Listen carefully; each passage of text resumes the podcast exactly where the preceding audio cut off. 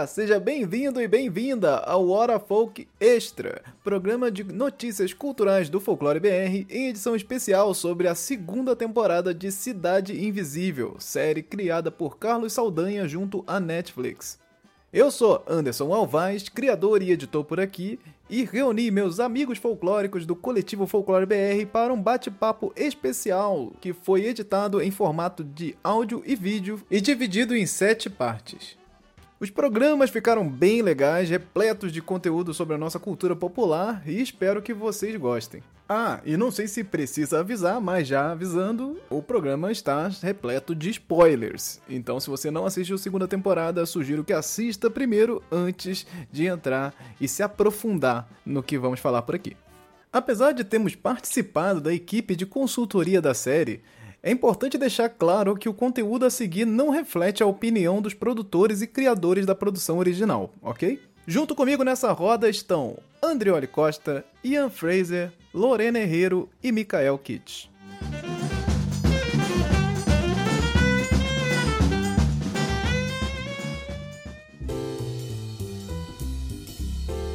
Temos o ator Tomás de França aí como o personagem Bento, que é esse lobisomem é, né, sendo introduzido aí na Cidade Visível. Já é, gente acompanhou aí várias fofocas, inclusive, que colocavam a possibilidade do lobisomem na série já desde do, do, diante das gravações, inclusive. E era um dos personagens também mais requisitados pelas pessoas também, quando pensavam em personagens. E é curioso isso também, ver as pessoas pedindo o personagem lobisomem do folclore aparecer na, na série, ao mesmo tempo que não se tem tanto conhecimento de como é o lobisomem dentro do folclore. Então a, gente tem esse pedido, mas é um pedido que muitas vezes está ligado visualmente a um lobisomem europeu, né? A esse, esse lance do, do lobo, e a gente tenta, atualmente, né, a gente tenta fazer aquela justificativa de pensar ele como lobo guará, né? Que é o lobo, lobo brasileiro. E na, na Cidade Visível ele foge de todas essas possibilidades e é basicamente um menino que tem essa característica animalesca, né? Ele é, ele vai lá correr, vai ter as for a força, o dente e essa coisa e, e, ele vai se chamar também de lobo. Ele também coloca a maldição dele como a, a maldição do lobo. Eu tenho o lobo, o lobo. Então assim, o lobo é uma, uma coisa não, não, não falam tantas vezes lobisomem, falam muita mais falam vezes. alguma Eles não vez falam nenhuma vez, isso é uma, Não. uma coisa que o pessoal apontou aqui no chat. Não, Não usam falam? o termo lobisomem nenhuma vez na A série. Cuca não fala uma vez? Não, Menino- ela fala lobo. Menino Lobo. Ah, tá. Tive a impressão.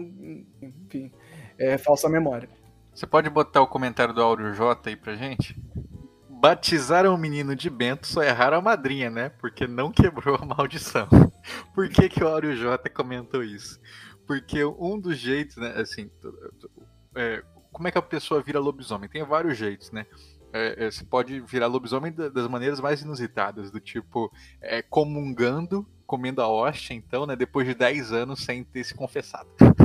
Ou então, lendo o livro de São Cipriano. Você encontra assim, o cara lê o livro de São Cipriano e vira é lobisomem. muito bom.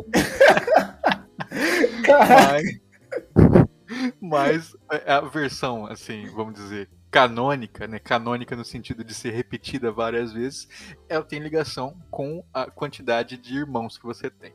Então, o sétimo filho homem é, depois de sete homens, ou então o, o oitavo filho depois do sétimo. Também, às, às vezes, a oralidade cria essas bagunças, né?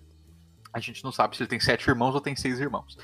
É, e especificamente, né, uma das formas de você evitar então que seu sétimo filho ou seu oitavo filho, né, vire o lobisomem é tomando alguns cuidados. Entre eles é batizá-lo de Bento ou de Benito, porque isso evitaria que a maldição se manifestasse. Só que aí tem que ser batizado pelo irmão primogênito, pelo primeiro filho do casal. Eita, é, a regra é, é bem regra mesmo, né? A bem regra é bem certinha e ela é bem unânime. É, é- é- é engraçado isso. Tipo, não, eu não vi muitas variações. Eu vejo até variação de, tipo, às vezes não ser o, prime... não ser o último filho, ser o primeiro que vira.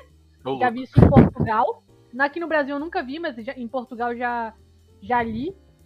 De, o, de ter sete filhos, aí o primeiro se fudeu. azar o seu. E, mas assim, a, é independente de vai ser quem vai ser amaldiçoado, você tem que pegar o, irmão, o primeiro irmão e batizar o último. O, o é lobisomem, ele, ele está aqui também na Becedário da Januária, Becedário de personagens do folclore. Então temos aqui o lobisomem do BG, que é bem um lobinho também, olha a lua cheia e tal, essa bem relação com a lua cheia. Que, que, não fica na série, né? na série a gente não tem essa relação com a lua, ele, ele, ele pode se transformar quando ele quer. Eu acho que eles mencionam a lua num momento no início só ali. Eu lembro deles é terem falado. Ele fica preso todos é, os dias à mas noite. Parece, é, parece é que quando fica... sai a lua. É, mas, eu... mas, pareceu que ele se transforma todas as noites, independente da lua. É, mas eu lembro aquela cena que Eric chegou na comunidade lá, e aí tá, eu não lembro se é aquele moço que tá no barco ou é o cara que tá indicando para ele onde é a casa, mas eu, eu, acho que é o moço do barco que diz que é a primeira vez que ele, que ele a, fugiu de casa tava uma lua, uma coisa assim. Eu lembro de algo assim ter me chamado a atenção. Eu, eu, eu, eu acho que ia ser legal pra galera que tá nos vendo e ouvindo falar um pouquinho do que, que seria a caracterização de um lobisomem brasileiro, né? Porque muita gente falou no chat ali, e eu acho que vocês também sentiram falta, assim como eu, de Bento tá um pouco mais, né? Virar algo. Explícito, é. Não tão é. assim sutil, Porque, né? Que é o que o Anderson mencionou. Que teve gente que não entendeu quem era o Bento. O menino lobo, menino lobo, menino lobo pode até parecer óbvio, mas não necessariamente porque ele não vira nada. E sei lá, menino lobo até o Mogli é. Então, assim, não necessariamente significa lobisomem. Só que, assim, é, a gente vai ter aqui no Brasil uma herança ali ibérica também do lobisomem, né? E o lobisomem, que existe folcloricamente, mesmo o europeu, tem muitas diferenças do que a gente vê na mídia. O lobisomem da mídia ele já é muito bem estabelecido numa narrativa midiática. Então a gente vai ter ali o início dele na, na década de 40 ali com o Wolfman, e ele vai se estabelecer, vai se estabelecendo uma narrativa do lobisomem dentro do cinema que bebe do folclore, mas não é folclore mais. Então, na própria Europa, a gente vai ter lobisomens, que é o que vai vir aqui para o Brasil, que eles não se restringem à transformação em lobo. O termo lobisomem ele acaba virando uma. Me parece que ele vira uma espécie de termo guarda-chuva, que tem em comum como você vira, o porquê você vira aquilo. Então, isso, isso é o que meio que une os lobisomens ali e não a forma física dele.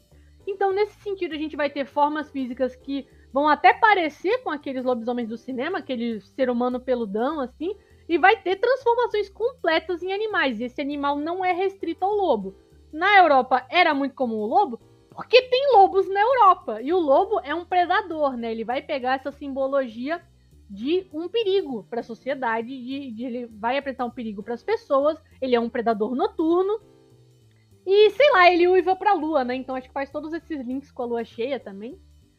Mas não é uma uma não é uma regra que seja um lobo. Eu lembro de ter lido, se não me engano, na Hungria, que os bichos podiam virar até serpente. Que foi uma coisa muito esquisita. Mas tá aí. E o que acontece, ah, mas ele é lobisomem por quê? Porque todos eles nasciam de uma mesma. Eles tinham a mesma maldição de nascença, que no caso lá da Hungria é quando o bebê nasce empelicado, né? Que é quando ele nasce inteiro ainda dentro do, da bolsa amniótica. Eles tinham essa questão simbólica de que você vai acabar tendo uma maldição depois.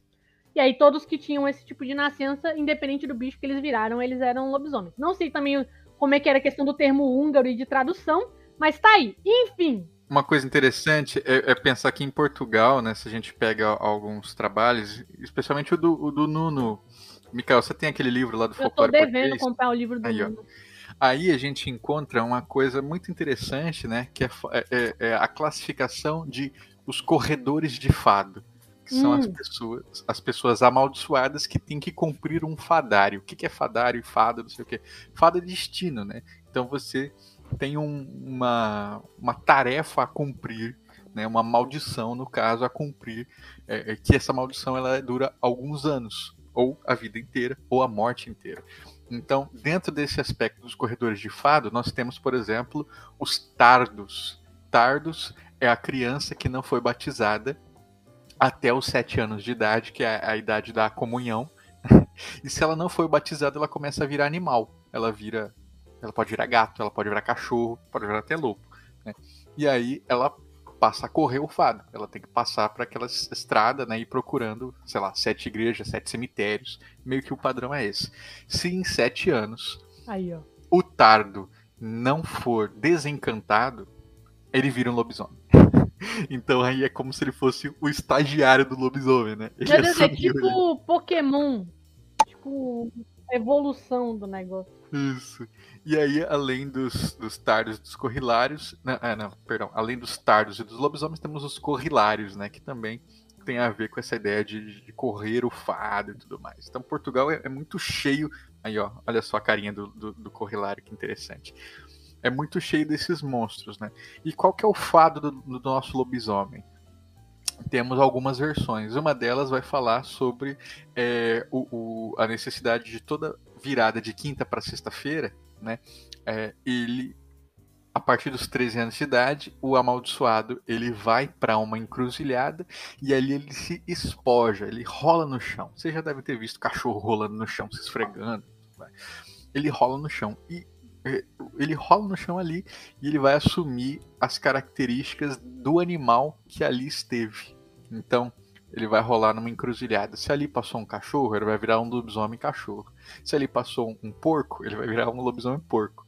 Se ali passou um cachorro, um porco e um cavalo, ele vai virar um lobisomem com características de porco, cachorro e cavalo. Então é, é uma criatura híbrida, né? Que a Uhum. cada momento ele vai assumindo formas diferentes. E aí ele vai ficando mais forte e mais descontrolado.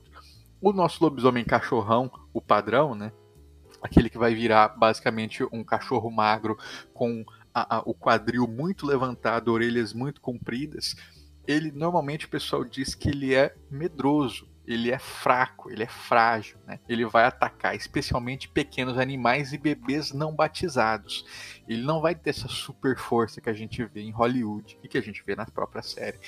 E na forma humana, aí sim que ele vai ser mais fraco ainda, porque ele vai passar o dia inteiro vomitando todas as porcarias que ele comeu, é, tanto de ossos de pequenos animais, mas também gordura de sabão, esterco de galinha, não sei o quê. Ah, Ele passando mal e vomitando aquilo. Então é sempre uma pessoa muito fraca, muito amarela, muito é, é, Doente. esmilinguida, doente, né? E o menino Bento parece estar muito saudável, muito, muito, muito bonitinho. saudável. E, e, assim, como, como ator, eu acho que é um menino com um potencial absurdo aí, ó, para outras séries, outras possibilidades. Foi uma boa apresentação aí também é, é, dele como ator, chegando aí também bem recentemente na TV. Então, muito legal ver o Tomás de França ali como um papel que a gente gostaria de ver mais detalhes folclóricos, mais questões. Aparecem ali as sete irmãs, né? É tudo muito rápido, mas tá lá. As sete Mas tá irmãs lá. dele estão lá. Então tem Um um, dia parabéns. Teremos um No- lobisomem que se transforma em vários bichos. E pelo Então, jeito esse dia só vai questão- ser com a gente envolvido. Não, tem uma questão aí também que é muito importante da gente salientar, que é a produção da série, né? Essa, imagina você, eu ia até trazer essa, esse- essa provocação da- aqui. é, vocês conseguem lembrar de um lobisomem, lobisomem qualquer um, é feito no audiovisual que seja bom é, visualmente e inter- interpretação até hoje? É, Porque o é algo filme americano difícil. em Londres, né? Porque é algo difícil, é algo que você vai ver em um filme hollywoodiano, talvez, e eu não sei nem se hoje ele tá, tipo, tinindo Ah, tá ali, bom. legalzinho. Van Helsing. Você falar Van Helsing, vai surgir muitas pessoas. E o Van Helsing é um caso meio impressionante, porque ele não é um filme de. Dos, ele é um filme com orçamento, claro. Tem bem mais Uhum. orçamento do que aqui no Brasil. Mas ele era considerado pra indústria um filme de, de menor orçamento, assim. O pessoal do CG fez um milagre ali. E fizeram um ótimo trabalho. Envelheceu, porque CG envelhece, né? Sim. Mas tá aí, até hoje o pessoal fica, caramba, o pessoal até comentou, não sei se foi aqui, não sei se foi no Twitter, falou, não, porque eu queria ver um lobisomem no pique de Van Helsing. E sim, mas é aquilo, né? A gente não tem muitos filmes é, que fica essa impressão mesmo. A transformação, a transformação do, do, é, eu não sei dizer, é porque assim, eu, eu só assisti a cena da transformação, eu não vi o filme. Qual? Mas a cena da transformação do filme do lobisomem de Benício Del Toro, que ele é o, É o... o- lobisomem, é muito, é muito nojento e é muito assim, É, tipo, caraca, é o é lobisomem americano? Não, é? Não, Não, é o lobisomem. Chama É. Ah, o- o lobisomem, isso. O lobisomem. Benício Del Esse Toro. cinema é legal mesmo. é intenso a transformação. Eu não sei se o É filme é intenso. bom. É Mas a intenso e eu não é- sei se caberia em uma coisa tipo Cidade Invisível, porque eu acho que é te- intenso num nível meio gore, assim. Mas É, é, não, tem é várias, é que tem várias estéticas, né? Pegar É. essa É. questão do gore, é, eu acho que também transmite. Ela, ela cumpre o papel de transmitir o quão doloroso e Doloroso. é a transformação, Exato. né? Esse é o papel dela. Mas a gente vai ter casos como os lobisomens de Crepúsculo, independente do que vocês acham da série, é, do, filme, é Hum. um negócio bonito, que eles não têm esse, esse grau de, de, de dor, né? Eles têm um Sim. drama ali, né? Da, da- do instinto selvagem, mas eles se transformam é aquela explosão assim, eles se transformam no lobo, e também é uma possibilidade. É, Ah, Tem mas aí, vendo pro Cidade Invisível, baixo orçamento, mudando de cidade, fazendo de tudo ali para conseguir alcançar, é, a gente já não esperava que realmente ia ter o- Eu algo esperava, de eu esperava pro último episódio. Eu cara. esperava, um- eu, eu É esperava muito um- difícil. o Wolfman. Eu Ia ser o uma coisa meio tutu, né? O tutu Não, é. foi, foi um pouco essa coisa Nem isso, escondida. porque o ali. que acontece? No começo, no primeiro episódio, primeiro episódio da série, aí ele aparece peludão com aquela, aquela maquiagem bem clássica, né? Ele tá ali com a monocelha, com, com o braço bem peludo, com as unhas. Uhum. E eu tava esperando que pro final da série ele Uhum. fosse ser aquilo com um pouco mais de pelo. Eu não tava esperando uma transformação de animal depois de ver o Hum. primeiro episódio. É, eu Eu esperava pelo menos uma tem- sombrinha. Eu Sombra. esperava uma coisa que, que- Ah, que até novelas já fizeram de ser aquele bicho peludo. E eu tô falando que nem o do o Wolfman da década de 40 mesmo, que vai ser Isso. o cara maquiado. É tipo um homem. um negócio no focinho. É, É um homem ali um cachorro, assim, é um homem, um homem cachorro, um homem canino, né? Porque não é, não dá nem pra você definir, né? O, o lobisomem do, de, da década de 40 era um negócio meio homem cachorro. Você não conseguia definir é, né? um lobo, ele não, não, tem tinha um um lobo negócio. especificamente. É, E eu não gostei do filme, eu não gostei. Eu assisti há poucos anos atrás, eu não gostei. É- ele é importante historicamente. é, Ó, mas o, o, o- o próprio. Na- Nas narrativas folclóricas, né? O próprio animal em si, sem, sem essa mistura híbrida homem e, e bicho, né? Ele já pode ser interpretado como um lobisomem. Então tem histórias, por exemplo, que o cara fala que ele sai da. Ele vai dar a mandioca pro porco, né? Quando ele acorda. E aí ele começa a jogar mandioca pro porco. E o porco tá comendo numa ganância, né? Violenta. Ele, aí depois ele percebe que aquele não é o porco dele. O porco dele tá lá no fundo. Então ele tava dando comida, na verdade, pro lobisomem. E é- que é uma a única diferença. Era, era que ele era um porco com, sei lá, o olho vermelho. E é, e é uma possibilidade que tem ali, que tem ali, folcloricamente falando, ele só virar um animal. Na Europa a gente tem muito isso também. O bicho só vira um lobo. Acabou. Tem uns casos que ele é meio, tipo assim, tem uma, um, alguma coisa que diferencia, né? A gente vai ter ali no, no norte da Europa, ele anda sobre as três patinhas e a última ela fica em pé porque ele não tem rabo. Mas ele é um lobo. A gente vai ter aqui no Brasil também, eu- isso quando ele falou, a gente vai ter uns casos ali que o pessoal olha e vê, tipo, só um porco. Ou, ou quando você vê relatos das pessoas, eles falam, tipo, era um porco muito esquisito, mas era um porco. Comia Era um muito. cachorro. Era um cachorro, mas era um cachorro estranho. Então, a possibilidade de você usar um animal também é possível. Um animal com, alguma, com algumas props, com você só filmando algumas cenas. É uma, é uma coisa possível. Não precisava fazer aquilo do, do, do tutu, necessariamente. O que eu senti mais, o que eu senti mais, nem, nem, nem vou entrar nessa questão de produção no sentido de maquiagem, efeito especial. O que eu senti foi o desfecho, de novo essa questão do tempo, mas assim, o desfecho, é, eu, eu não gostei, tipo, eu não gostei dessa ideia, tipo, ah, ah, da Inês falando, ah, tipo, você é um menino lobo, e ele, ah, não, agora que eu perdi, esse sou eu e tal. Tipo, porra, é uma maldição, era ruim pra caramba pra ele, de repente ele tá com saudade só por nada, sabe? Tipo, eu fiquei. Ele- eles tentam dar uma justificativa ali, ele não consegue mais enfrentar o pai, né? Ele era uma pessoa covarde antes de ganhar a maldição. Isso tem aquele pequeno flashback dele lá. Só que é aquilo, novamente a gente não tem um tempo E não só a questão do tempo, mas o que o Ian falou, é, é, é, é acho que talvez o tempo conseguiria consertar isso, mas não cria essa, esse sentimento de compensação. Porque a impressão de que você tem é que você só sofre. A, a Inês, a Inês, ela manda o, o discurso no jutsu a série inteira. É, não, não, você não tem uma maldição, você tem um dom. E assim, ela não, Isso... não, não tem argumento. Ela não convence lembra, as pessoas. A gente precisa acreditar que ela está convencendo as pessoas. Eu não, sei, não... eu não sei se vocês lembram de X-Men 3, que é o filme que eles desenvolvem a cura. E aí vem aquele. É, o pessoal faz muito meme disso. Que é a vampira chegando, caramba, eles têm uma cura. E, a, e aí a tempestade, tipo, não, porque eles não têm nada para curar. E o pessoal fica tipo, porra, lógico que não tem nada para curar. Você faz tempestade com a mão, outra menina não pode ter um namorado que ela mata ele. Exato. E, e, e, eu, e, isso é porque eu achei que isso. Isso é porque eu acho que isso narrativamente me incomodou também. Porque uh, uh, as consequências são muito graves, né? Então a, a, a, é meio que é meio que paradoxal, nem dicotômico, é meio que paradoxal. Tipo assim, no final, o menino, o menino lobo mata um, um, um, um brother, tipo, mata mesmo, tipo, acabou, é tipo, eu vou eu te matei. Sou um, sou um assassino mesmo, é, Exato. Tipo, e, não e, só feri igual meu pai, eu Exato. mordi a sua garganta Exato. com 13 e anos de idade.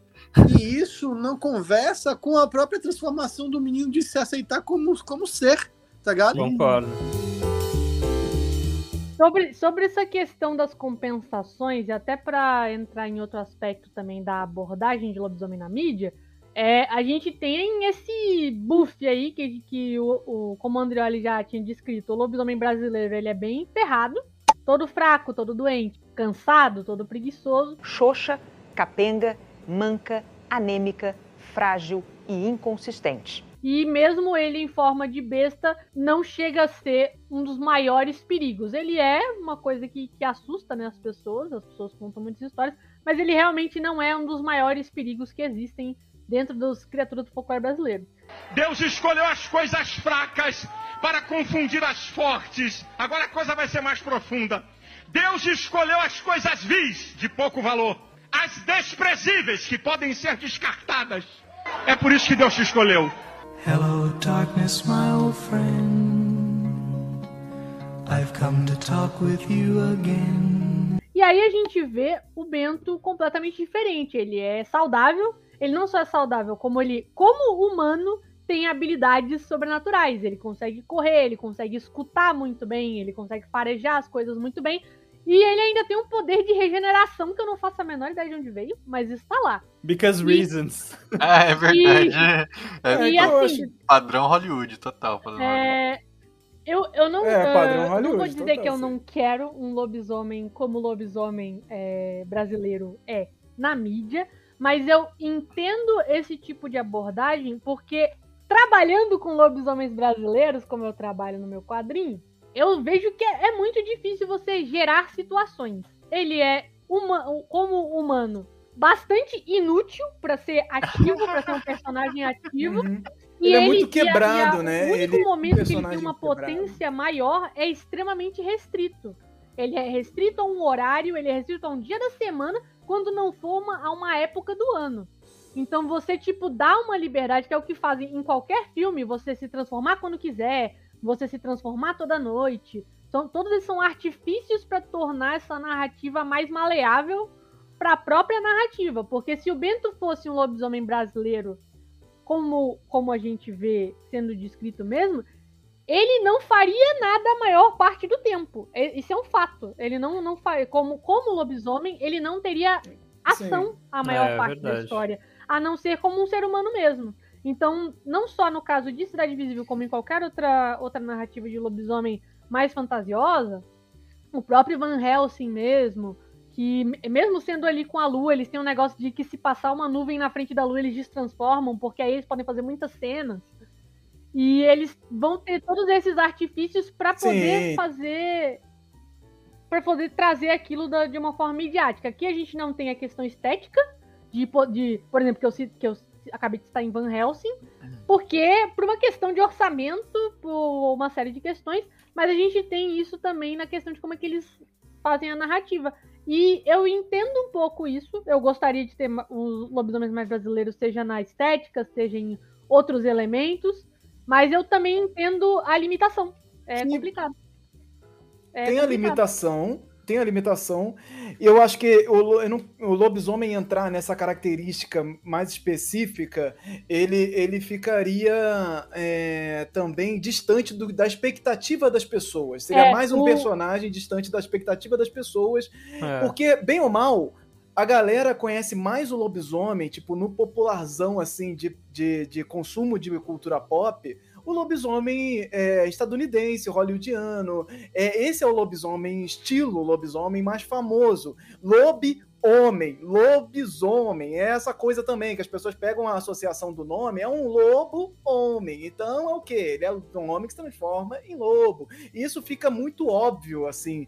E aí leva pra licantropia e tal, e traz todas essas questões. Licaon. né? É, é, exato, e vai trazer todas essas outras referências que estão sendo aplicados com mais é, propriedade em outras culturas, né? Então tem esse, esse espaço também, e o nosso lobisomem aqui, ele acaba sendo adaptado de formas muito mais hollywoodianas. Fizeram aqui no- nos exemplos no comentário, lembraram do Coronel e Lobisomem, filme brasileiro, As Boas Maneiras também, da Juliana Rojas. Vale, vale conferir também todas essas adaptações sobre o lobisomem brasileiro, mas elas também não acompanham essa característica do lobisomem que espoja, que vai transformar em vários bichos, ou lobisomem porco. Nada disso é carregado nessa, nessas obras mais famosas, porque eles estão querendo se conectar às pessoas também. Então, se eu pegar lá Coronel e Lobisomem e botar um lobisomem diferente do que as pessoas estão esperando, vai ter um uma caráter de ser mais criativo, ao mesmo tempo que ele não vai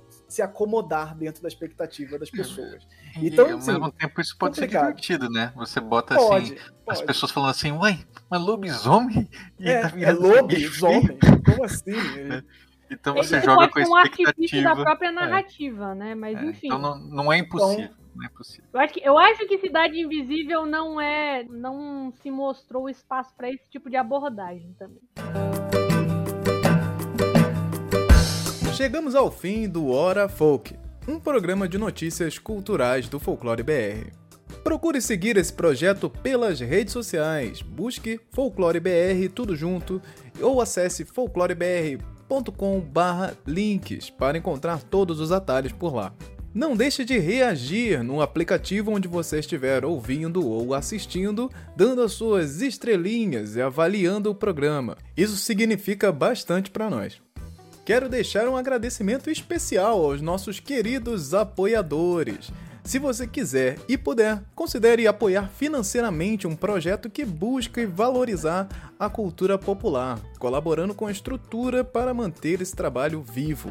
A partir de 5 reais você pode apoiar em catarse.me barra folclorebr ou da forma independente através do Pix com a chave olá@folclorebr.com.